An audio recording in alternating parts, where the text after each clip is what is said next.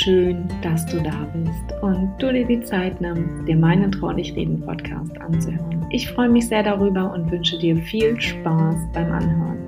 Thema der heutigen Folge: die Geschichte hinter dem Wolf und was meine Omi damit zu tun hat.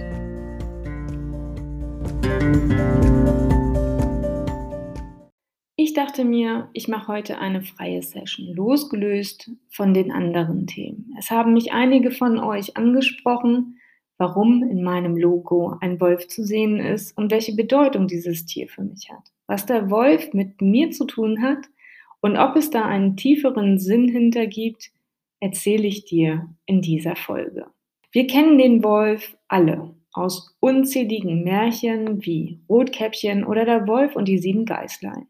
Er wird als ambivalent wahrgenommen und soll böse, blutgierig, wild, bissig reißend und heimtückisch sein.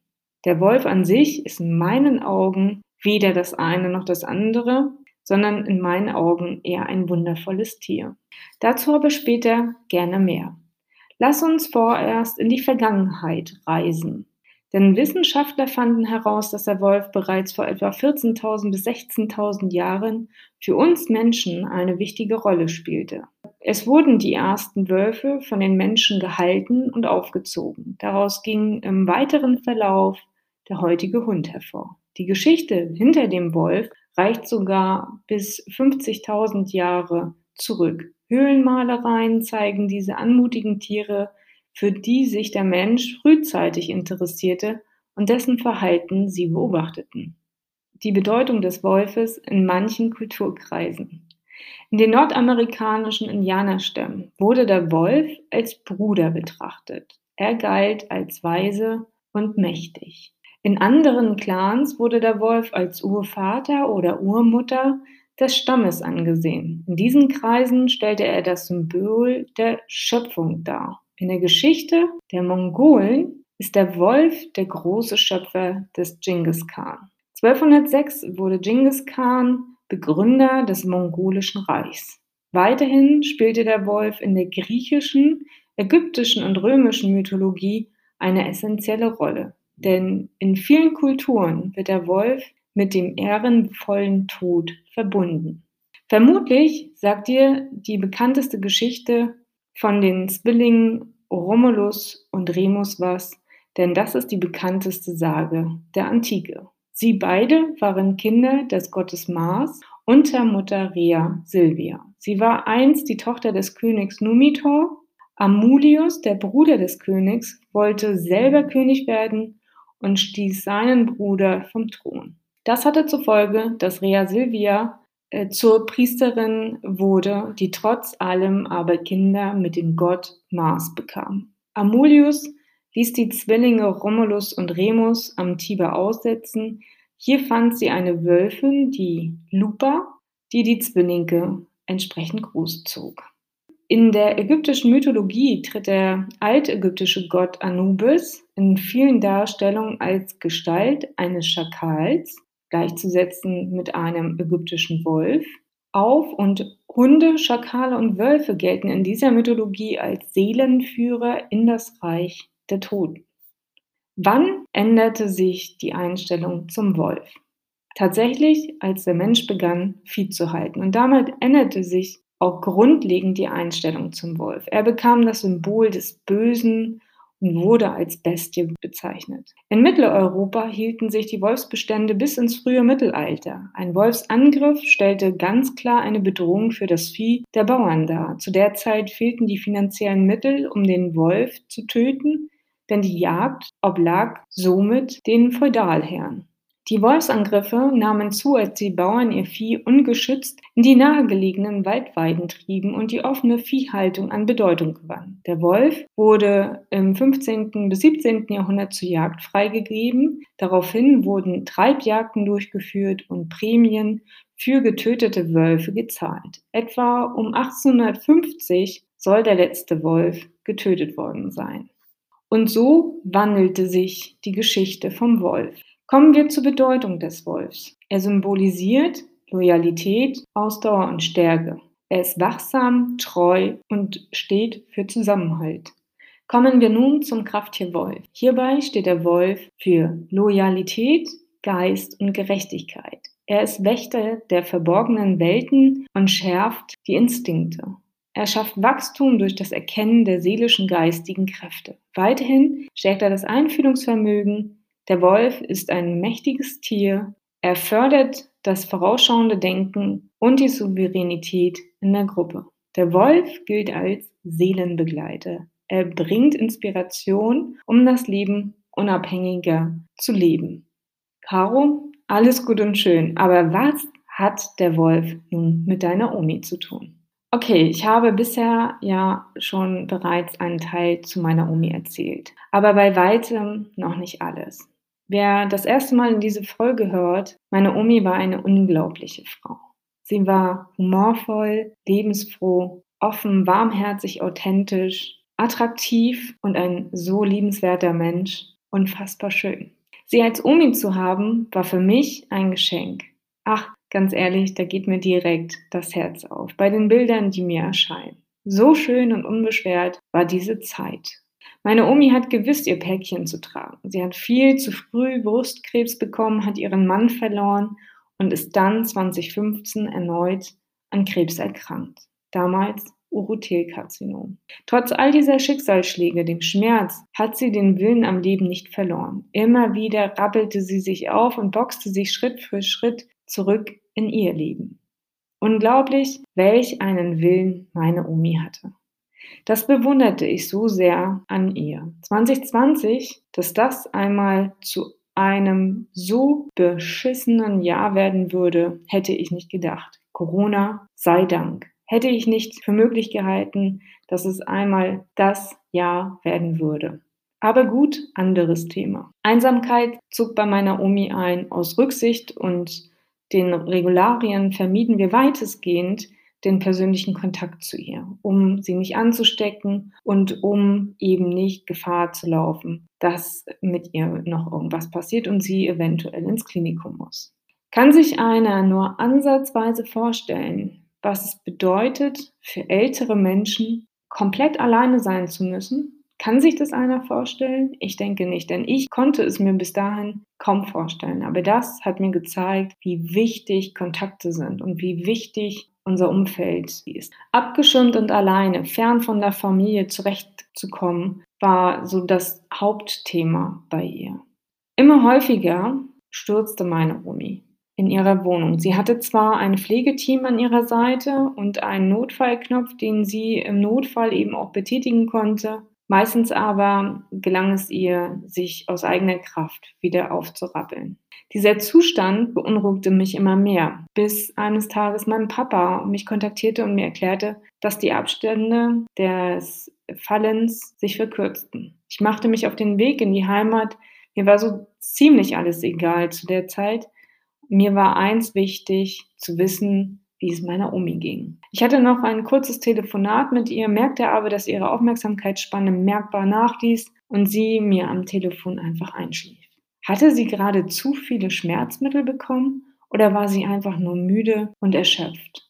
Ich bekam keine Antwort auf diese Frage und merkte, dass diese Situation einfach nur merkwürdig war. All das beunruhigte mich ungemein. Ich fuhr zu ihr in die Wohnung, beim Klingeln an der Tür machte sie nicht auf, denn sie bekam das gar nicht mit. Die Nichte öffnete mir, was war los? Sie war immer die Erste an der Tür. Sie bekam nicht mal mit, dass ich da war. Ich ging in ihr Schlafzimmer und sagte, hallo. Keine Reaktion. Hier stimmt was nicht. Hallo, was ist nur los? Die Situation war dramatisch. Sie hatte den ganzen Morgen nur erbrochen, hieß es. Den Tag zuvor ging es ihr noch blendend. Ihr Bruder erzählte, dass es den Tag zuvor Fisch gab. Jetzt habe ich natürlich gedacht, okay, jetzt äh, wird sie sich wahrscheinlich den Magen verdorben haben. Aber kann das sein? Dann ist man doch nicht so weit weg. Ich habe meine Omi mehrfach angesprochen. Keine Reaktion. Gut, die Lage scheint tatsächlich ernster zu sein, als ich es wahrhaben wollte. Meine Omi war zum Glück im Palliativnetzwerk und hatte tägliche Betreuung durch das Pflegeteam, sodass wir hier gut im Austausch standen und agieren konnten. Alle rätselten. Wir versuchten ihr, als sie kurz wach wurde, noch ihre Medikamente zu verabreichen, allerdings vergebens, denn sie erbrach sie zeitgleich, als sie sie herunterschluckte. Was für eine Scheiße. Ein Notfallplan musste her, denn alleine konnte sie nicht bleiben und ein Klinikum kam für uns alle nicht in Frage. Nachdem wir jemanden für die Nacht organisiert hatten, machte ich mich auf den Weg zurück nach Hause, um mir Klamotten zu holen, da ich nicht wusste, was als nächstes kommen würde. Am nächsten Morgen konnte ich nicht ansatzweise erahnen, was mich erwarten würde. Der Zustand meiner Omi war kritisch. Am Abend kontaktierte mich mein Papa und teilte mir mit, dass meine Omi weiterhin schläft und nun Morphium verabreicht wurde, um die Schmerzen zu lindern, da sie ihre Medikamente nicht mehr oral einnehmen könnte. Am nächsten Morgen fuhr ich also nach Hause, um nach ihr zu sehen. Sie sah bereits verändert aus und mittlerweile erkenne ich, wenn jemand im Sterben liegt. Ich wollte es nicht wahrhaben. Das kann doch nicht wahr sein. So plötzlich. An dem Tag reagierte sie kaum noch. Ich blieb über Nacht bei ihr und machte es ihr so wunderschön, wie es eben nur ging. Meditation lief sanft im Hintergrund. Ich las ihr vor oder hielt ihre Hand, um ihr zu signalisieren, dass ich bei ihr bin. Ich sorgte dafür, dass ihre Tochter, also meine Tante, virtuell dabei sein konnte. Kaum zu glauben, dass das erste Mal die Internetverbindung mitgespielt hat und den ganzen Tag aufrecht gehalten werden konnte. Am Nachmittag beschlossen wir alle wichtigen Menschen meiner Omi zu kontaktieren, um ihnen die Möglichkeit zu geben, sich zu verabschieden. Ja, auch ich hätte nicht gedacht, dass etwas so schnell gehen kann. Viele riefen noch an, dazu legten wir den Hörer ans Ohr meiner Omi, Sie alle erzählten ihr noch was Schönes, bedankten sich bei ihr und wünschten ihr eine schöne Reise. Unfassbar. Du kannst dir nicht vorstellen, wie emotional diese Momente waren, wie mir die Tränen über das Gesicht ran, mir vorzustellen, dass das jetzt hier bald vorbei sein sollte. Am Abend saßen wir in Familie so gut es eben ging bei ihr und blätterten in Fotoalben und erzählten uns Geschichten aus vorangegangenen Jahren. Am Ende blieb ich alleine bei meiner Omi. Ganz ehrlich, das war das erste Mal, dass ich jemanden begleitet habe. Ich meine jetzt alleine begleitet habe. Am Ende machte ich uns Musik an. Du wirst jetzt lachen. Ich haute noch ein paar Schlagerhits rein, die meine Omi immer so gemocht hatte und tanzte durch ihr Schlafzimmer. Ja, na und? Es war mir scheißegal. Denn ich war mir sicher, Sie bekam mit, dass ich bei ihr war. Irgendwann legte ich mich schlafen. Ob man das so nennen kann, ich weiß es nicht. Meine Tante war die ganze Zeit online bei ihr anwesend, während ich ruhte. Jede Bewegung, jede Atemveränderung nahm ich wahr und ließ mich aus dem Bett hocheilen, sobald etwas auffällig wurde. Wurde meine Omi unruhig, saß ich an ihrem Bett, hielt ihre Hand und sprach mit ihr. Gegen fünf Uhr am Morgen bin ich dann für gefühlt 15 Minuten eingeschlafen. Ich habe so unglaublich intensiv geträumt, das war Wahnsinn. Plötzlich erschien mir im Traum ein weiser, großer, schwarzer Wolf. Sein Kragen war grau und auf dem Kopf hatte der Gute ebenfalls ein paar graue Haare. Er sah weise und wunderschön aus. Er bewegte sich so langsam auf mich zu, als würden wir uns kennen. Ich hatte keineswegs Angst oder dergleichen. Ich war fasziniert von seiner Schönheit, von seiner Eleganz. Er ging links um mich herum und setzte sich rechts an meine Seite, blickte mich an und in dem Moment erwachte ich. Ich flitzte rüber zu meiner Omi, weil ich gedacht habe, jetzt ist sie eingeschlafen. Es war so real, das könnt ihr euch nicht vorstellen, es war irre. Mann bin ich beruhigt, meine Omi ist noch immer hier nicht eingeschlafen. Ich bemerkte aber, dass sich ihre Atmung immer mehr veränderte. Ich sprach mit meiner Tante, als meine Omi zu niesen begann. Fragten wir uns, was passiert da gerade? Aber wir bekamen keine Antwort. Ich erzählte ihr von meinem Traum. Wir genossen die Zeit und erzählten uns noch ein paar Dinge, als mein Wecker um sechs klingelte. Und meine Tante und ich beschlossen, kurz den auszumachen. Ich wollte mich anziehen und wollten uns dann gegebenenfalls in ein paar Minuten wieder am Bett meiner Omi treffen. Als ich zurückkam, schlief meine Omi. Sie hatte die kurze Pause genutzt, Es waren nicht mal 40 Sekunden, in der sie dann friedlich eingeschlafen ist. Ja, auf der einen Seite war ich traurig. Ja, auf der anderen Seite war ich aber unglaublich froh, dass sie nicht lange sich hat quälen müssen. Ich bin dankbar für diese Zeit, die ich äh, an ihrer Seite verbringen konnte. Und ich bin dankbar, dass ich da war, da sein konnte und sie mir den Wolf geschenkt hat. Von da an begleitet er mich nun und ist an meiner Seite. Ja, und seitdem ist er fester Bestandteil und auch Logo von mir. Das ist also die Geschichte hinter meinem Wolf, mein Krafttier, mein Energiespender. Ja, für mich eines der emotionalsten und schönsten Begegnungen überhaupt.